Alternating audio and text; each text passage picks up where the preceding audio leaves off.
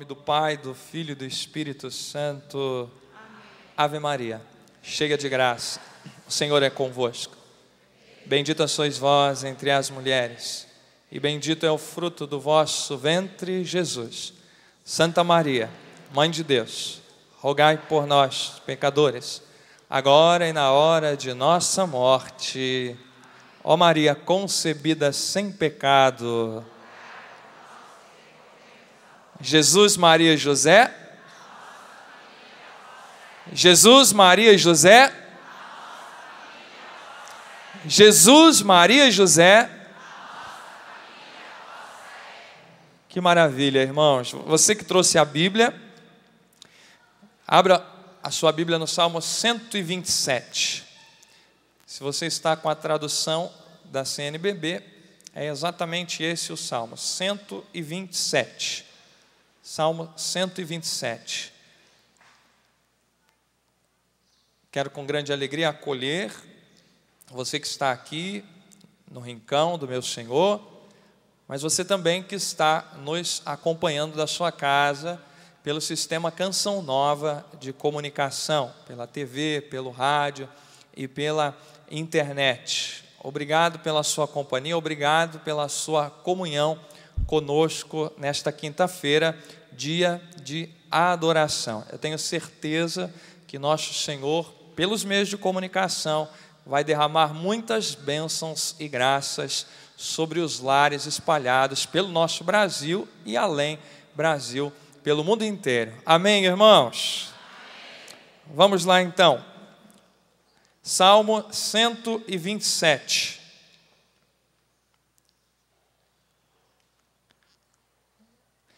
Se o Senhor não construir a casa, é inútil o cansaço dos pedreiros. Se não é o Senhor que guarda a cidade, em vão vigia a sentinela. É inútil madrugar, deitar tarde, comendo um pão ganho com suor.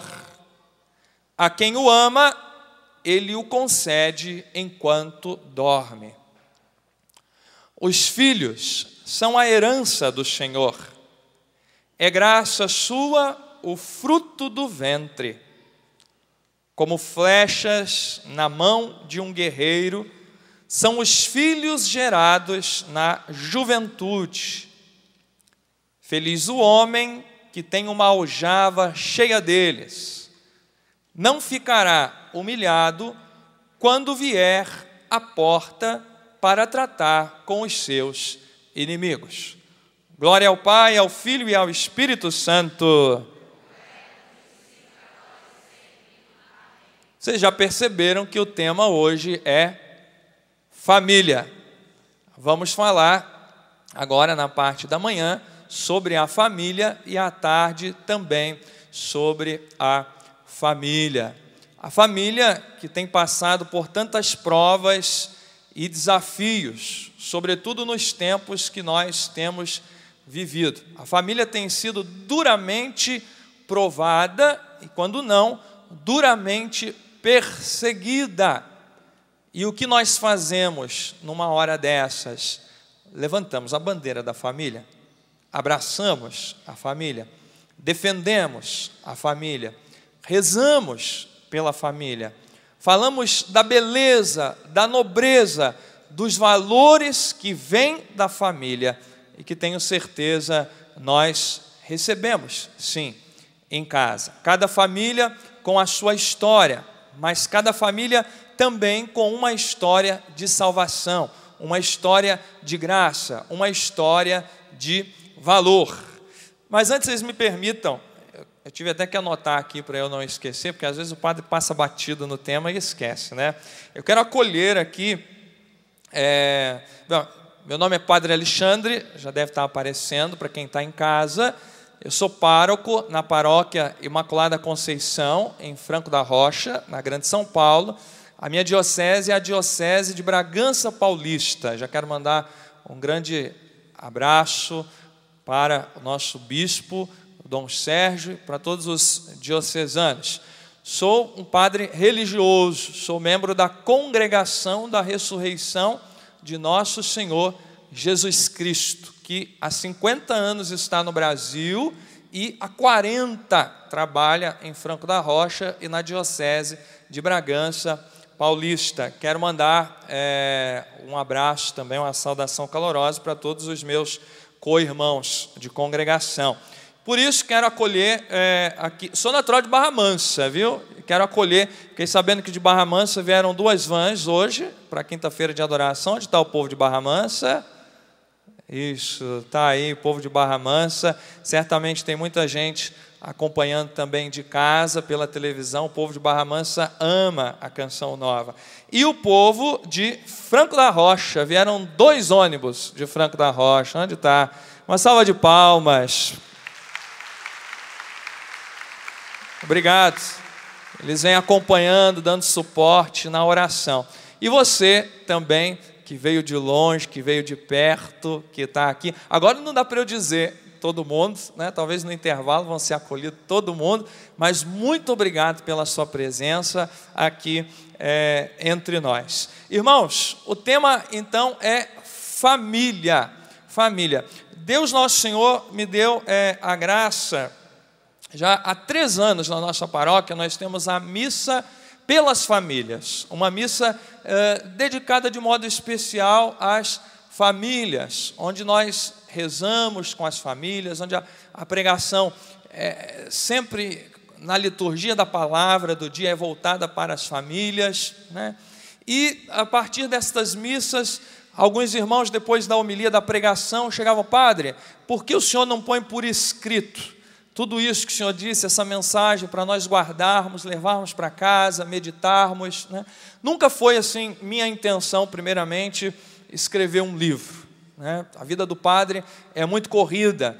Mas aí, ouvindo alguns apelos, algumas sugestões, eu sentei e comecei a reunir as pregações e, de fato, acho que acho não, era a vontade de Deus e o presente que Deus nos deu foi esse livro, Famílias Edificadas no Senhor, né, que foi uma, uma resultado dessas pregações, resultado desse trabalho com a família na nossa amada paróquia e além da nossa paróquia também, porque os efeitos uh, do trabalho, do ministério, principalmente do padre, né, ele vai sempre além fronteira, além uh, dos confins da sua paróquia. Né?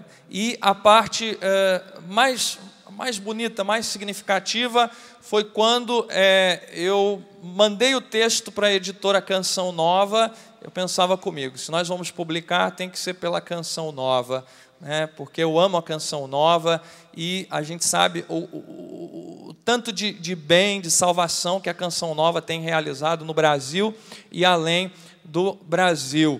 E fiquei na esperança, né? e depois de algumas semanas chegava a resposta da editora: Padre, a obra será publicada. Né? E quando eu entendi concretamente, não, Deus quer que nós é, abracemos a família, levantemos a bandeira da família. Por isso quero agradecer à comunidade Canção Nova por essa acolhida, agradecer ao Monsenhor Jonas Abib, o conselho da editora Canção Nova. Então tá aqui. Irmãos, depois você pode adquirir o seu livro aqui no Davi, pode adquirir por todos os meios que a Canção Nova é, hoje tem disponível. Famílias edificadas no Senhor. Eu escolhi para a parte da manhã, nós vamos trabalhar um tema e na parte da tarde vamos é, trabalhar a segunda parte desse tema ou o outro lado uh, da moeda. Pois bem, a primeira parte que nós vamos tratar nessa manhã,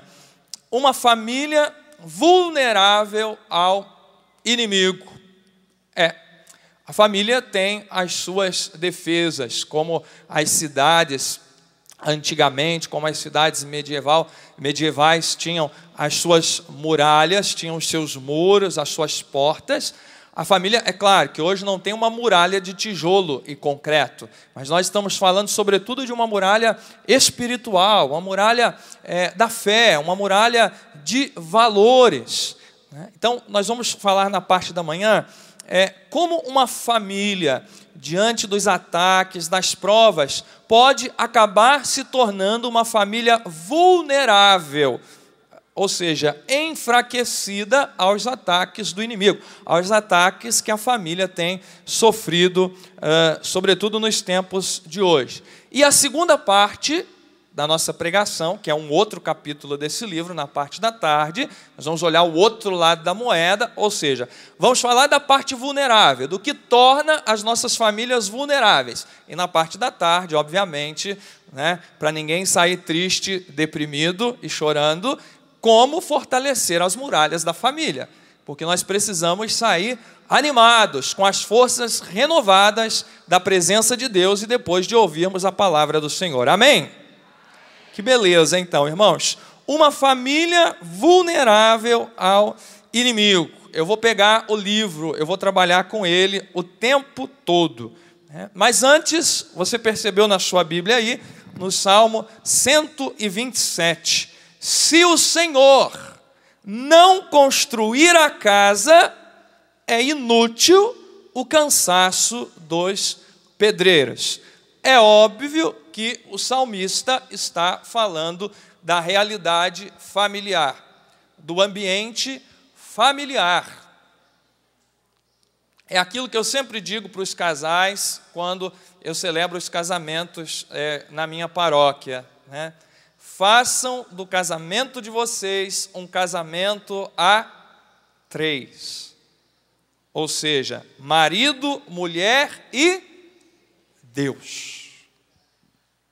Marido, mulher e Deus.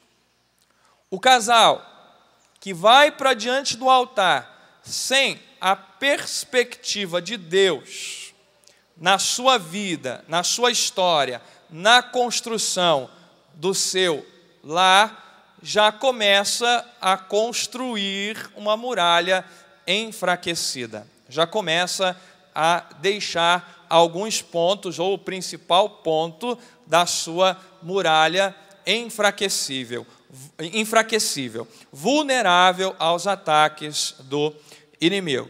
Irmãos, e vejam bem, vejam bem, é, uma coisa que eu escrevi aqui nesse capítulo que nós vamos tratar agora foi o seguinte: eu lembro quando eu era criança, vocês já viram a cerimônia da entrega das chaves da cidade, né? Eu sempre tive dúvida e queria saber, mas por que chave? Porque na minha cabeça, né, na cidade não tem porta. Como que entrega a chave daquilo que não tem porta? Né? E depois é, eu fui perceber que é, é uma tradição muito antiga quando as cidades, muito antigamente, de fato, tinham portas. Nós até ouvimos o Salmo 127 falando das portas da cidade. Né? É, eram, construir uma cidade, formar uma cidade era algo é, estratégico. Né? Ou era construída no alto de uma montanha, né, para avistar caso o inimigo chegasse, caso o invasor chegasse, ou se não, perto de um rio, perto de alguma fonte, por causa da água. Né? E na montanha, ainda longe de uma fonte, de uma nascente, precisavam construir reservatórios é, de águas. Porque duas coisas eram importantes numa cidade: a preservação, a conservação da vida, e a água é determinante, e a defesa dos inimigos. É de onde vinham as muralhas. E as muralhas precisavam ser fortalecidas, precisavam é, ser é, revistas sempre e fortalecidas. Porque caso o inimigo chegasse, para que ele encontrasse pelo menos dificuldade na hora de entrar. E o inimigo, quando ele queria tomar posse de uma cidade, de um território, ele investia pesado na guerra. Então era mais uma razão para a muralha, para as portas estarem fortalecidas. E uma das coisas que o inimigo é, sempre sondava ao redor da cidade era o quê? Qual a parte vulnerável dessa muralha? Aonde que ela está fraca? Porque é onde que ela está fraca que nós vamos atacar. E se nós atacarmos onde está fraca, é, é a desonestidade do inimigo. Onde está fraco, nós vamos atacar, ela cai e a gente entra e a gente toma posse do território, toma posse da cidade. A família então precisa ter consciência daquilo que a torna vulnerável diante dos seus inimigos. Inúmeros. Não vem ao caso elencá-los, você sabe muito bem. Aqui nós vamos falar da muralha e depois como fortalecer a muralha. Pois bem, irmãos, dez pontos ou dez sinais de vulnerabilidade da família no mundo em que vivemos. Eu vou falar de dez. Você não precisa guardar todos os dez. Se você se der conta de que um desses pontos você precisa trabalhar para fortalecer as muralhas da sua família, já está de bom tamanho.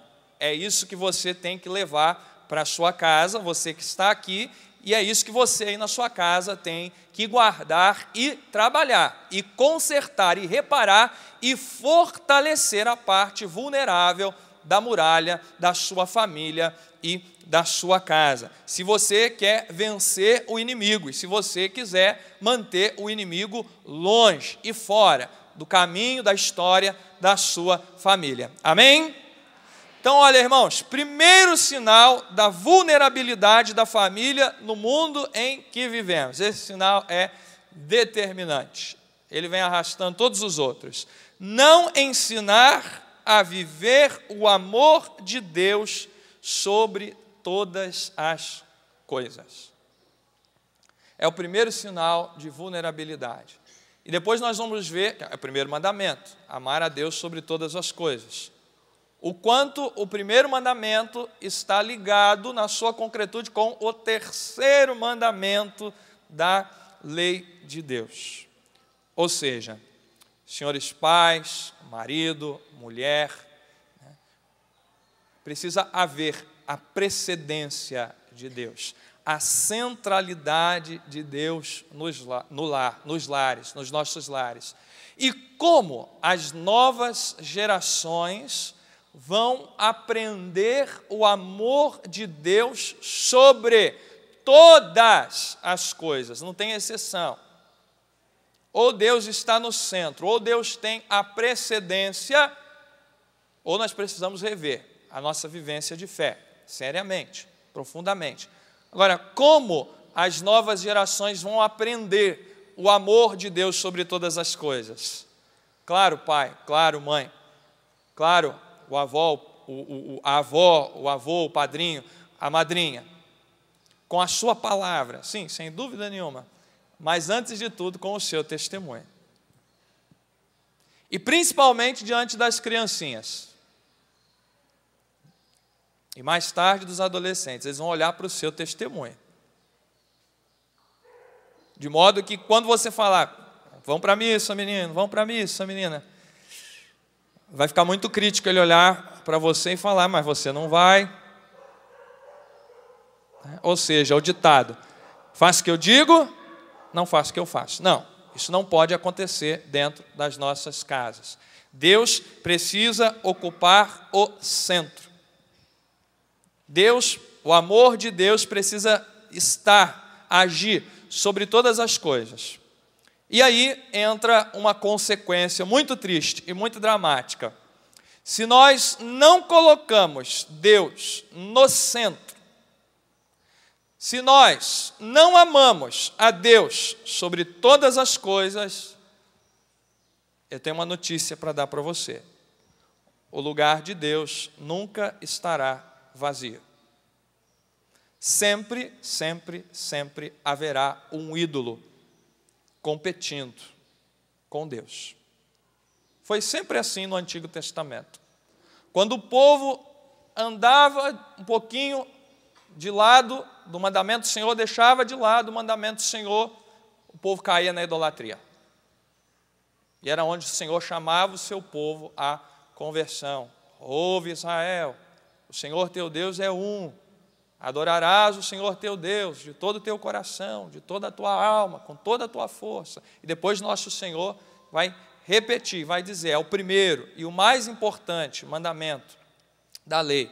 Então, o lugar de Deus, se nós descuidamos, se nós não colocamos Deus ao centro, Deus como o mais alto, no topo da lista das nossas prioridades, das nossas decisões, tenha certeza, meu irmão e minha irmã, que quando Deus for para o segundo plano, terceiro, o último, quem sabe qual, o lugar de Deus não permanecerá vazio.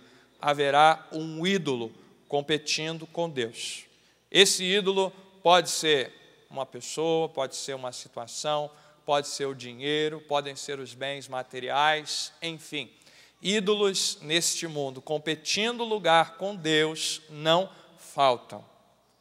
Portanto, o primeiro sinal da vulnerabilidade de uma família no mundo em que vivemos é não ensinar e não viver o amor de Deus sobre todas as coisas.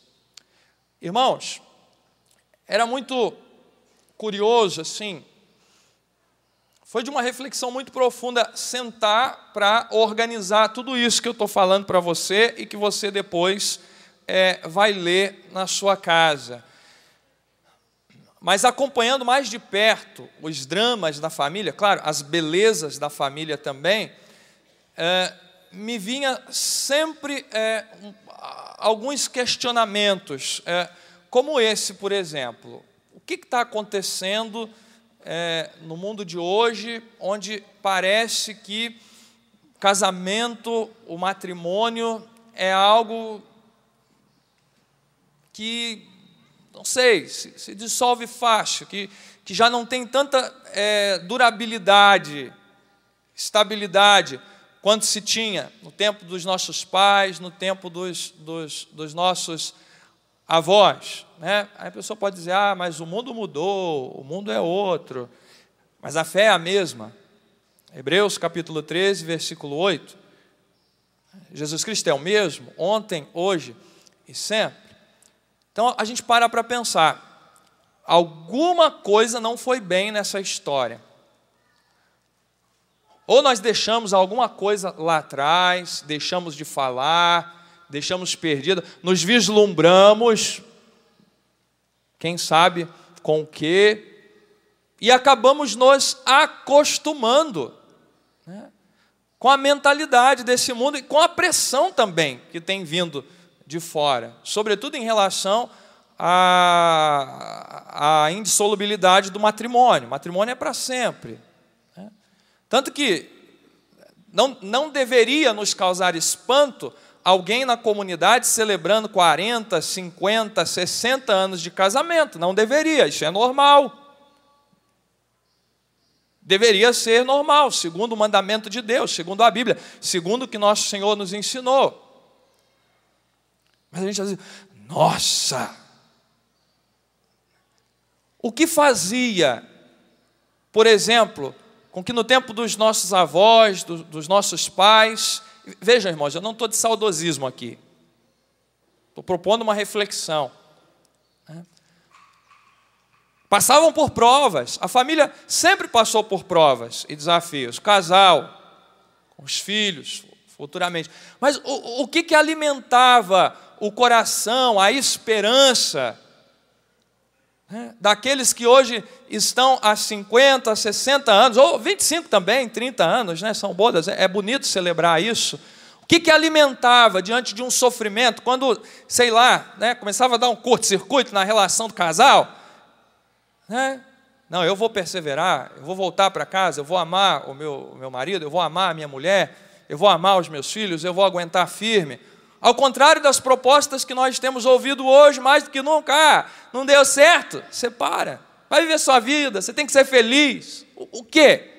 O quê? Certamente, irmãos, e aqui eu não, né, não quero dar todas as respostas de modo nenhum, mas propor reflexão. Certamente, alguns valores, algumas questões inegociáveis nós fomos deixando de lado. Acabamos negociando o inegociável. Quem sabe não deixamos de falar nos últimos tempos para as novas gerações a respeito da família, da beleza da família, da beleza do casamento, da importância do sacramento do matrimônio? É, porque se ninguém falar, quem vai falar? Como as futuras gerações serão preparadas para a família e para o casamento? E esses dias eu até fiz questão de trazer, numa das minhas leituras, eu achei assim é, uma reflexão interessante. Um escritor famoso, C.S. Lewis, e é, tem algo aqui. Aqui. Né? Ele falando que quando algo não vai bem, você tem que parar e refazer a caminhada. Né? Quando ele escreveu, ainda tinha é, é, o relógio de corda. Né? Ele fala que quando o relógio não está bom, você tem que atrasar ele, você tem que regular ele direito. Né? E ele, ele diz o seguinte: é, mas aí, para não falar tanto de atraso, né, de olhar para trás, ele fala: todos nós queremos o progresso. Progredir, porém, olha só, é aproximarmos-nos do lugar aonde queremos chegar. Tem um ponto de partida, mas tem uma meta também. A família tem um ponto de partida, mas ela tem um ponto de chegada. Se você tomou o caminho errado, olha só, não vai chegar mais perto do objetivo se seguir em frente. Isso acontece se você se perder numa viagem. Deu, deu curto-circuito no GPS, se perdeu no mapa, você tem que parar. Né? Para quem está na estrada errada, progredir é dar meia volta e retornar à direção correta. Nesse caso, a pessoa que der meia volta mais cedo será a mais avançada. Todos já tivemos essa experiência com as contas de aritmética. Se está errado, para, apaga e volta do começo, porque senão o resultado vai estar tá errado lá no fim. Quando erramos uma soma desde o início, sabemos que quanto antes admitirmos o engano e voltarmos ao começo, tanto antes chegaremos à resposta correta. Não há nada de progressista em ser um cabeça dura que se recusa a admitir o erro. Penso que, se examinarmos o estado atual do mundo, é bastante óbvio que a humanidade cometeu um grande erro. Ele está falando da sociedade pós-guerra, mas serve para nós nos dias de hoje também. Tomamos o caminho errado. Se assim for, devemos dar meia volta. Voltar é o caminho mais rápido. Voltar para onde, Padre? Para o passado? Isso é saudosismo? Não. Voltar para os fundamentos da palavra voltar para aquilo que a nossa mãe igreja nos aponta como verdadeiro e autêntico caminho da felicidade desde sempre. E que nós não deveríamos ter deixado um só momento. Voltar à catequese familiar, voltar aos valores da família.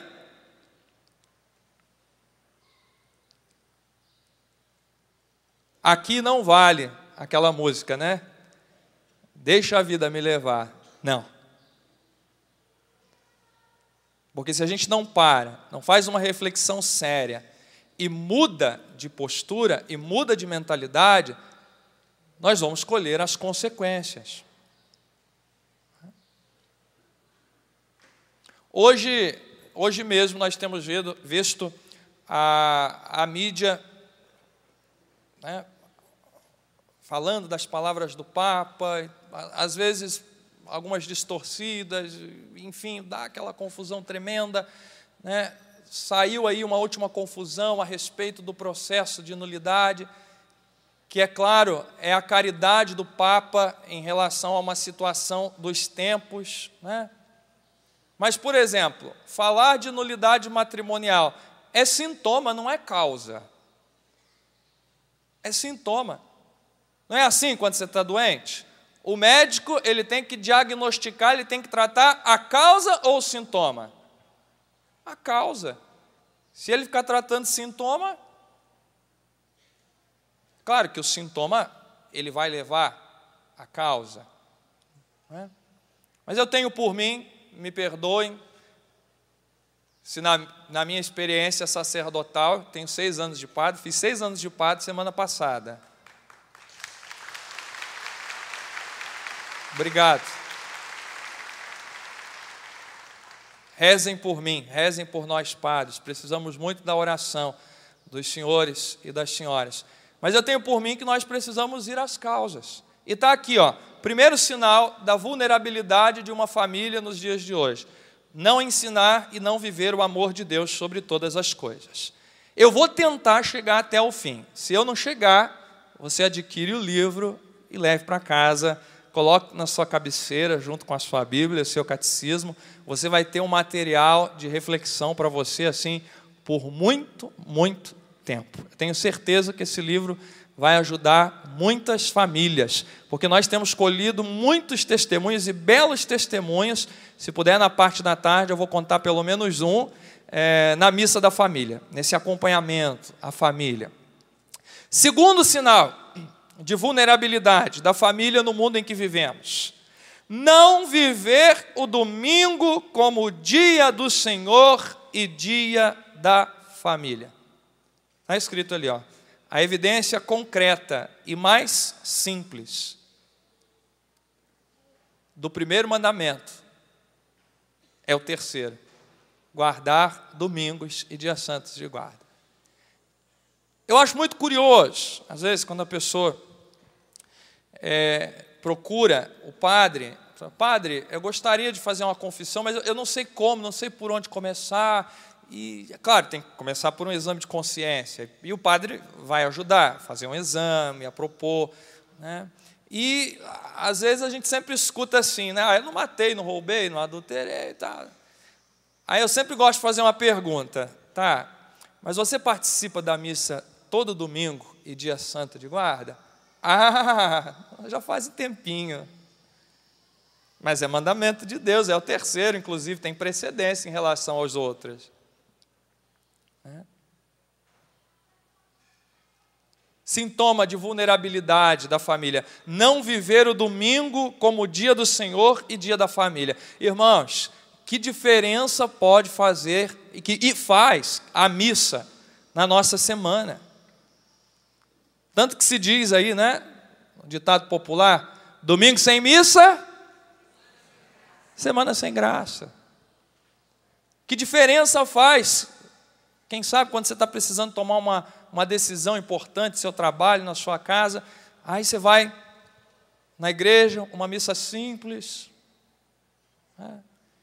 Mas duas palavrinhas que o sacerdote diz durante a homilia, porque você estava com os ouvidos e o coração aberto, e a graça de Deus estava pronta ali, ó. era só você fazer isso aqui, e você fez, você já sai outra pessoa. É hábito um santo hábito, participar da Santa Missa aos domingos, isso faz a diferença. E a família unida, de preferência. Ai, padre, lá em casa só eu. Tá bom, não tem problema, começa por você. A Bíblia também diz nos Atos dos Apóstolos: crê no Senhor e será salvo tu e a tua família. A minha família é grande, tem pessoas que não são convertidas. Não sei nem se estão me vendo. se estiver vendo, já fica sabendo. Eu tenho um trato com o nosso Senhor. Eu estou sendo fiel, eu estou acreditando. O Senhor prometeu que vai converter a minha família. Dá um jeito. Então não desanima. Mesmo que você esteja sozinho, sozinha, seja firme. Não desista. Né? Terceiro sinal de vulnerabilidade, a falta da oração. Hum. Uma vez, eu estava a caminho, há muito tempo, estava a caminho da igreja para celebrar a missa, e uma mãe me encontrou e disse exatamente assim: Padre, coloquei o meu filho na catequese para ele aprender a rezar e ler a Bíblia. Eu falei: Ô irmã, isso daí começa em casa. A primeira catequese é no lar. Começa em casa. Eu aprendi a rezar a oração do Santo Anjo, Pai Nosso e Ave Maria com a minha mãe no pé da cama. Não dormia sem rezar. Eu falo lá na paróquia, minha devoção de Nossa Senhora, é, é, aos santos anjos, vem da minha mãe. Eu herdei da minha mãe. Claro, a catequese, a comunidade, depois complementa o seminário. Mas a primeira catequese vem de casa. E aí nós vemos um sintoma. Que sintoma é esse? Pais que não rezam. Família que não reza. E hoje também, a graça de Deus tem os seus caminhos, né? Nós acabamos é, vendo um processo inverso, graças a Deus. É, talvez, antigamente era natural o pai levar os filhos de mão dada, os pais levarem os filhos de, de, de mãos dadas para a igreja, para a missa, domingo cedinho. Hoje, são muitos filhos que estão trazendo de volta os pais para a igreja. Louvado seja Deus. Louvado seja Deus. A graça de Deus tem os seus é, caminhos.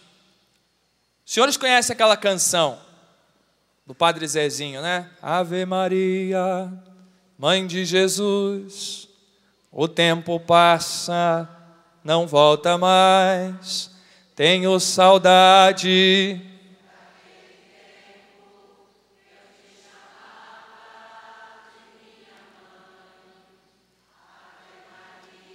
Coral bonito?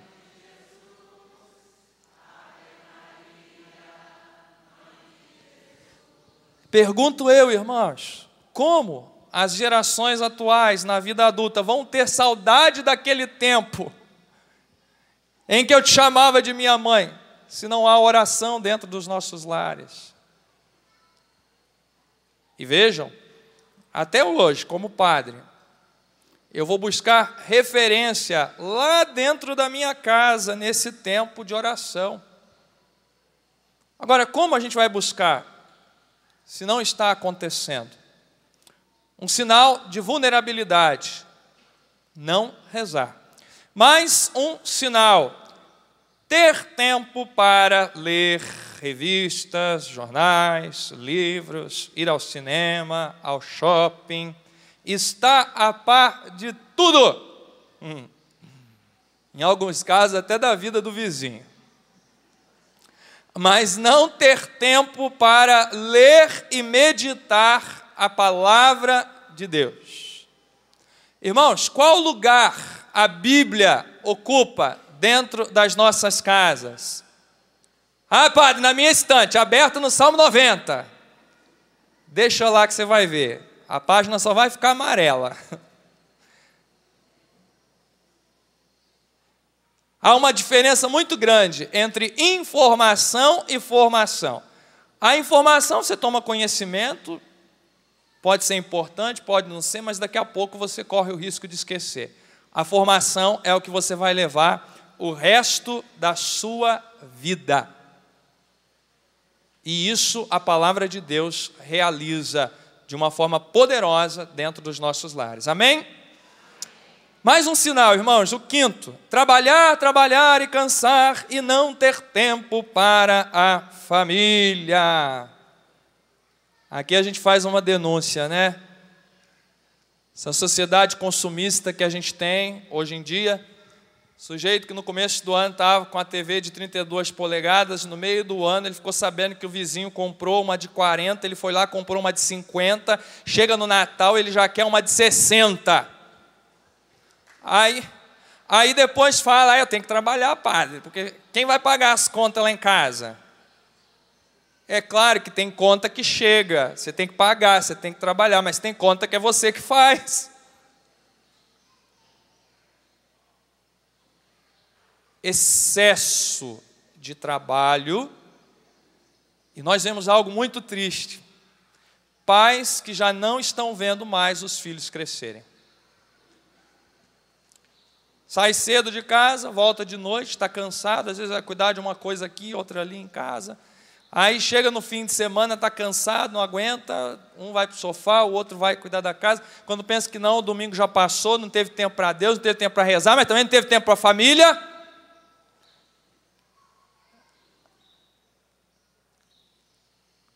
Aí acaba se dando conta, o que, que eu fiz? Meu irmão, minha irmã, a saúde numa enfermidade a gente pode até recuperar, mas tempo a gente não recupera, não. Ou a gente abre o olho e coloca diante de nós uma escala de valores muito clara, ou nós vamos escolher, sim, consequências tristes, infelizmente. Sinal de vulnerabilidade: trabalhar, trabalhar, cansar e não ter tempo para família. Pensa bem. O trabalho dignifica o homem e a família. Mas se ele se torna excessivo a ponto de não, não acompanhar o crescimento dos filhos, a vida uns dos outros, a ponto de distanciar a família, aí a família tem que repensar. Mais um sinal de é, vulnerabilidade da família para os pais, dar tudo que os filhos, ou, ou para o marido também, né? ou a esposa querem, na hora que querem, e não saber impor limites. Tem que ter limites. Né? Tem que saber que há uma diferença entre sustentar o lar e custear caprichos de uma sociedade de consumo. A finalidade do provedor do lar, o marido e a esposa, se ela ajuda o marido, e até mesmo dos filhos, se tem que ajudar os pais no sustento da casa, nós sabemos que isso acontece em muitas realidades familiares, é sustentar o lar, é prover a família e não custear os apelos numa sociedade de consumo, apegada aos bens materiais. Há duas palavrinhas determinantes: limite e simplicidade. Um dia eu perguntei para uma irmã, não vão me bater as mulheres, as irmãs, por favor, tá? Oi, irmã, quantos pares de sapato você tem? E padre, um em cem. Já nem cabe mais dentro do meu armário. Ô, irmã, você é o quê? Uma mulher de Deus ou uma centopeia? Limite e simplicidade. Mais um sinal: passar horas e horas diante da TV, internet e demais eletrônicos e não ter tempo para a família. Antigamente a televisão até que ainda tinha um fiozinho de reunir a família era uma televisão na casa. Sentava todo mundo no fim do dia. Hoje é uma televisão em cada cômodo da casa, se deixar até no banheiro. Celular, todo mundo assim, ninguém conversa mais. Internet, engraçado, não tem tempo para rezar, estou cansado, mas não fica cansado de ficar horas a fio sentado no computador. Aquela letrinha pequenininha da, da, das redes sociais ali. É. Há uma concessão, né? Na canção nova você pode ficar ligadinho, que vai te fazer bem. Vai te fazer muito bem. Mas tomar muito cuidado, principalmente a internet, irmãos. A internet é uma porta do mundo para dentro da sua casa. Se essa porta, se essa muralha estiver enfraquecida, o que não pode passar ali vindo do inimigo? Cuidado.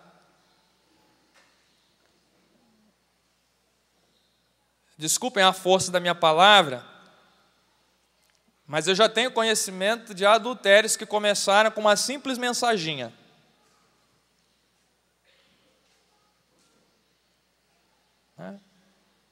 Brigou em casa, em vez de resolver em casa, de noite, no quarto, foi desabafar com um amigo. Ai, meu bem, vem cá que eu vou te ajudar. vai, vai que você vai ver onde vai parar.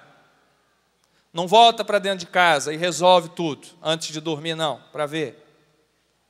Oitavo sinal: Deixar o computador com internet em local isolado na casa ou fora do alcance da visão, principalmente os pais em relação aos filhos. Já falei. É uma porta do mundo para dentro da sua casa. Você está prestando atenção no que está entrando? Nono sinal: não ter tempo para conversar. Irmãos, um dia eu estava almoçando num lugar e estava sozinho. E parei assim, resolvi observar e vi um casal chegando, de mão dada, casal jovem, né? cada um com o celular na mão, sentou na mesa na minha frente. E eu comecei a perceber, não conversavam entre si. Sabe por quê? Cada um com seu celular. Né? Eu achei até muito engraçado. Eu falei, não é possível, eles estão conversando pelo celular, um com o outro aqui, de frente para o outro. Não trocaram uma palavra. Depois fizeram, comeram o que tinha que comer, levantaram e foram embora com o celular na mão. Não ter tempo para conversar é um sinal de vulnerabilidade da família, do casal. E o décimo, não propor a fé como algo essencial para a vida. Irmãos, eu tenho voto de pobreza, sou religioso, graças a Deus. Mas se você me perguntar qual a maior herança que eu recebi da minha família, a fé. E a fé católica. É o que eu vou levar para o resto da minha vida. E é um sinal. Pode aplaudir. Aplauda porque você também é chamado a viver essa realidade. Dez sinais de vulnerabilidade da família. E o décimo é não propor a fé como algo essencial, indispensável. E eu quero terminar com a frase do Padre Zezinho, a gente já vai rezar, porque o nosso tempo já passou. Se você até aqui, você que está em casa, você que está aqui no rincão, falou, Padre, eu preciso rever muita coisa mesmo lá em casa, no meu comportamento. Desanima não a parte da tarde vai ser um apoio para você, vai ser uma força, uma motivação para você voltar cheio da graça de Deus. E eu quero terminar essa pregação entregando para você essa frase, que não é minha, é do Padre Zezinho. Um erro na vida não pode ser sinônimo de uma vida infeliz. É possível fortalecer as muralhas da família. Amém? Fique de pé, você que está aqui no rincão, em nome do Senhor. Aplauda Jesus, Maria e José. Aplauda a Sagrada Família, aplauda a família, projeto de Deus, projeto que vem do coração de Deus. Nós somos tutores, defensores da família, amém? E vamos rezar agora, irmãos, vamos rezar. O Ministério de Música vai nos ajudar. Coloque a mão no seu coração, eu te peço. Pense na sua vida, você que está em casa. Você enxergou com clareza, quem sabe, um ou mais pontos vulneráveis da muralha da sua família. Se o Senhor não construir a casa, é inútil o cansaço dos pedreiros. Chame o Senhor para te ajudar a fortalecer as muralhas da sua família. Se esta pregação despertou arrependimento, a contrição nos corações, peça perdão ao Senhor e eu digo para você, meu irmão, minha irmã, é possível recomeçar, é possível. Você marido, você mulher, você filho, você pai, você mãe.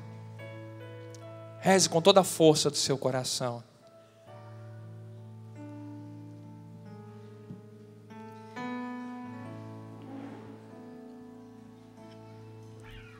Que nenhuma família comece em qualquer de repente. Que nenhuma família termine por falta de amor. Que o casal seja um para o outro de corpo e de mente e que nada no mundo separe um casal sonhador. Que nenhuma família se abrigue debaixo da ponte. Que ninguém interfira no lar e na vida dos dois. Ninguém os obrigue a viver sem nenhum horizonte. Que eles vivam do ontem no hoje em função de um depois que a família comece e termine sabendo onde vai. E que o homem carregue nos ombros a graça de um pai. Que a mulher seja um céu de ternura, conchego e calor os filhos conheçam a força que brota do amor. Abençoa, Senhor. Abençoa, Senhor, as famílias. Amém. Abençoa, Senhor, a minha também. Abençoa, Senhor, as famílias. Amém.